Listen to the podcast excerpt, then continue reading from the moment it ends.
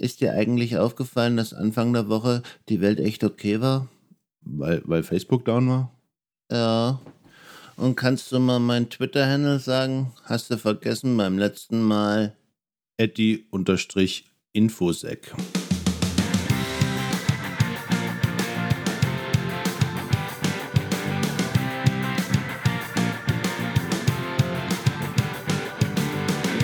In dieser Folge erklären wir, was man von Pipelines und Traueranzeigen für die eigene IT-Sicherheit lernen kann und geben neue praktische Tipps für deinen Alltag. Herzlich willkommen zum Infosec Podcast mit Sebastian und Eddie, dem Infosec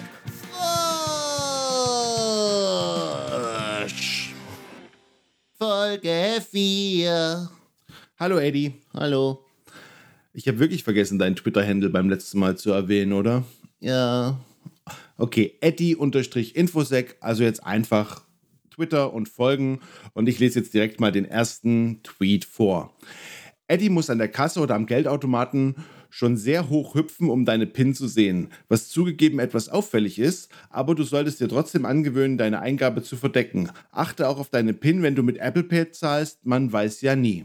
Ja, das war schon wieder gemein, aber wenn es dir was gibt, auf meiner Größe rumzuhacken, aber, aber du hast ja recht. Du musst immer aufpassen, wer hinter dir steht und das nicht nur, nicht nur am, am Geldautomaten.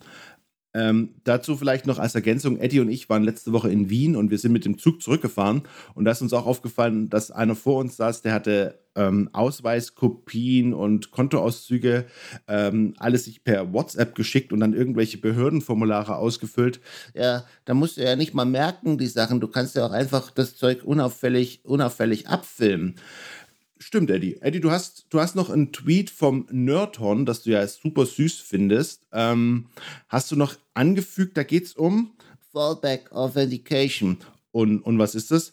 Naja, also zum Beispiel beim, beim iPhone, das ist ja so, dass du normalerweise, viele nutzen da halt Face ID, aber mit der Maske im Supermarkt, da funktioniert das nicht. Und deswegen benutzen wir die PIN viel öfter. Und viele haben halt nur eine vierstellige PIN und dann kann man dann leicht, wenn man irgendwo dahinter steht, in der Schlange an der Kasse, die halt mitsehen. Und das ist, das ist auch nicht gut.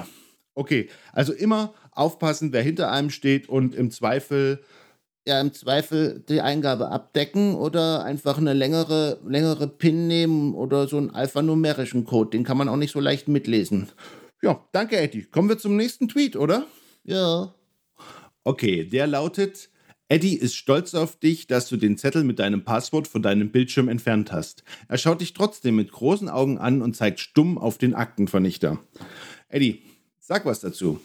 Ja, also zunächst an alle, die die, die Zettel vom Bildschirm entfernt haben, haben das, ist, das habt ihr super gemacht. Aber ähm, ihr müsst auch dafür sorgen, dass die, die, die Zettel, also diese die sensiblen Informationen oder auch Kontoauszüge, dass ihr die nicht einfach in den Müll schmeißt, weil mal in die Papiertonne gucken oder so ist ja recht einfach und dann kann man, so kann man ja auch hacken.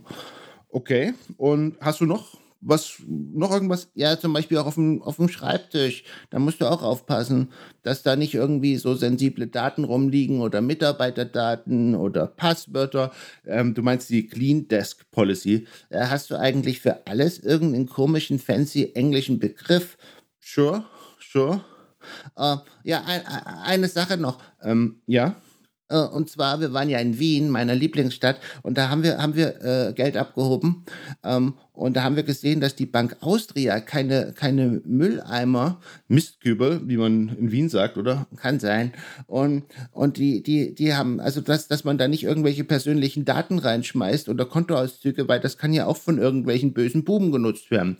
Guter Tipp, Eddie. Habe ich jetzt so in Deutschland noch nicht so oft gesehen. Sollte sich vielleicht der eine oder andere mal diesen Tipp zu Herzen nehmen. Kommen wir zum nächsten Tweet, oder? Ja. Auf geht's. Und zwar, Eddie sieht Sicherheitsfragen für Passwort-Resets kritisch. Aber er hat eine Idee. Statt Geburtsname der Mutter, also in dem Fall Eddies Mama, besser Geburtsname der Mutter und dann einfach eine lange Zeichenkette, so viele Zeichen wie möglich und ab damit in den Passwortmanager. Ist das so richtig, Eddie? Ja, ja, genau. Zur Erklärung vielleicht noch. Und zwar Insbesondere alte Accounts äh, haben oft dieses, wenn man ein Passwort zurücksetzt, dass man irgendwelche persönlichen Daten eingeben muss, wie zum Beispiel Schulfreund oder Straße, in der man gelebt hat, oder aber auch Geburtsname der Mutter oder irgendwas in die Richtung. Das ist äh, oft bei ähm, Eddie hast du ein Beispiel? Ja, T-Online zum Beispiel oder, oder ganz alte Apple-Accounts, die haben das auch noch. Ja, und, und für viele Nahestehende ist äh, das vielleicht gar nicht so schwer, das zu erraten, äh, was das erste Auto war oder, oder sowas. Und deswegen schlägt Eddie vor, äh, dass, man, dass man einfach statt Eddies Mama einfach guckt, wie viele Zeichen kann ich eintragen und dann generiere ich einfach ganz viele ganz viele verschiedene Zeichen und fülle die stattdessen aus. Und dann, dann speicherst du diese, diese Zeichenkette dann einfach in den Passwortmanager. Ja, genau, mit der Frage. Frage und dann die Zeichenkette. Und wenn du es irgendwann mal zurücksetzen musst, dann hast du ja deinen Passwortmanager. Danke. Hast du vielleicht noch irgendwie so einen geheimen Hacker-Tipp, den man, von dem man was lernen kann? Hm, ja, und zwar Traueranzeigen. Okay, was kann man damit machen? Naja, wenn du zum Beispiel Fragen hast wie Geburtsname der Mutter oder so, dann, dann googelt doch mal nach den Leuten, ob sie irgendwo auf Traueranzeigen erwähnt sind, also so mit Vorname, Nachname. Und meistens stehen auf diesen Dingern die, die ganzen, die ganze, der ganze Familienstammbaum, also Mutter, Familie und Schwester und alles. Und da kannst du, kriegst du eigentlich die Informationen, die du für sowas brauchst. Bisschen perfide. Ja, und schrecklich und gemein. Gut, kommen wir, zu, kommen wir zum nächsten Tweet. Eddie sagt, du kannst nur schützen, was du kennst.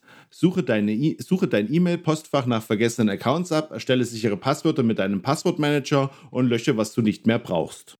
Eddie und ich waren diese Woche bei einem, also wir haben teilgenommen bei einem Webinar von, von Rapid7 und da war es war mit Bierverkostung. Ja, ich, ich musste mich auch danach hinlegen. Ähm, es war ein bisschen viel, aber es war, war echt gut und interessant. Und, und ein Thema ist bei uns hängen geblieben, und zwar, wie man Öl- und Gaspipelines absichern kann. Und da war der erste Punkt, der genannt wurde, war Visibilität. Und da stand da, alle Assets in den Netzwerken identifizieren und abbilden. Und das kann man auch auf sein Privatleben übertragen, indem, wie Eddie schon geschrieben hat, man sucht einfach mal nach Accounts, die man nicht mehr verwendet oder die man vielleicht auch vergessen hat. Und die, die man nicht mehr braucht, klar, kann man idealerweise löschen. Ja, und die, die du vergessen hast und die du äh, mit einem schlechten Passwort ausgestattet hast, dann da weißt du ja mittlerweile, was da zu tun ist, ja? Sonst musst du in meine anderen Folgen einfach mal reinhören. Ich glaube, so geht das, dass man die Leute dazu bringt, das. Eddie, letzter Tweet für heute. Eddie sagt mal eben ein Passwort mit dem Handy abfotografieren, geht zwar schnell, aber dann vergisst du das Foto. Es landet in deiner Mediathek, Backup, Cloud, Dropbox, iCloud, Google Drive, Papierkorb. Erwischt, schnell im Passwortmanager speichern und löschen. Eine Sache ist, glaube ich, klar. Also Passwörter im Klartext abfotografieren geht gar nicht. Also das lieber in einem Passwortmanager und da eventuell, wenn man das Passwort wirklich teilen muss, dann die Teilen-Funktion verwenden. Und was gibt es noch zu sagen, Eddie? Ja, es ist halt das gleiche Thema wieder mit den vergessenen Accounts. Du, du vergisst vielleicht, dass du irgendwo das auf dem Backup speicherst, auf deinem Rechner, in der Cloud, in der Dropbox, das ist in deiner Mediathek. Und was du nicht kennst, das kannst du nicht einfangen. Gut, Eddie, das war's dann auch schon für diese Woche. Gibt's noch irgendwas, was du ergänzen möchtest? Ja, ich, ich möchte alle die grüßen, die mich am Sonntag nur hören, weil ich ihnen ein Lächeln auf die Lippen zaubere.